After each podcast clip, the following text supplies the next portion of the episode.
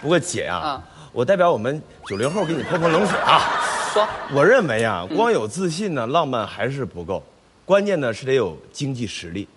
就比如说我，比如说我要是个大老板的话，我咔嚓给你买一个二百四十克拉的大钻石，你甭管浪漫不浪漫，就算我把钻石塞到臭豆腐里面，就在韭菜盒子我塞你嘴里，也照样把你拿下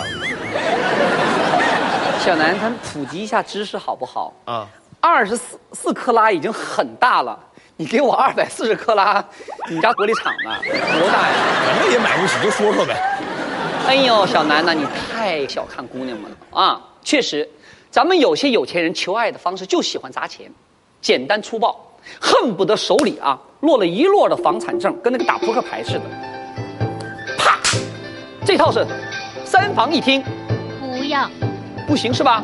好，啪，再来一个，这套是复式带旋转木梯附送阁楼，不要，还不够，啪，王炸！我告诉你，海景别墅附带三公里私家沙滩，二十四小时英式管家随时待命。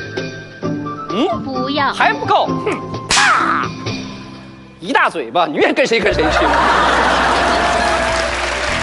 他们这一套办法求爱能成吗？能成。钱呢，确实能把很多姑娘给砸趴下，但钱绝对砸不来爱情。弄巧成拙的话，说不定啊，还能把对你有点好感的姑娘给砸跑了。不能吧？我跟你说件事儿啊，我有个女朋友跟我说过这么一段故事。这个女朋友呢是圈内人，也是咱们内地小有名气的明星。哎，嗯嗯，姐，那你你这个小有名气的女朋友，她爸爸妈妈给她起了一个什么样的名字呢？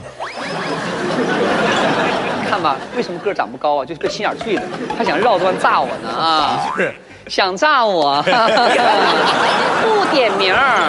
我发现呐、我最近只要在我的节目上一点名啊，净给自己添麻烦，没事就上热搜。最近又老上火了，我怀疑就是热搜给我收热的。算了，大家以后记住一个原则啊，听好了。金星嘴一开，明星躺一排。若问叫啥名？哼，三个字，自己猜。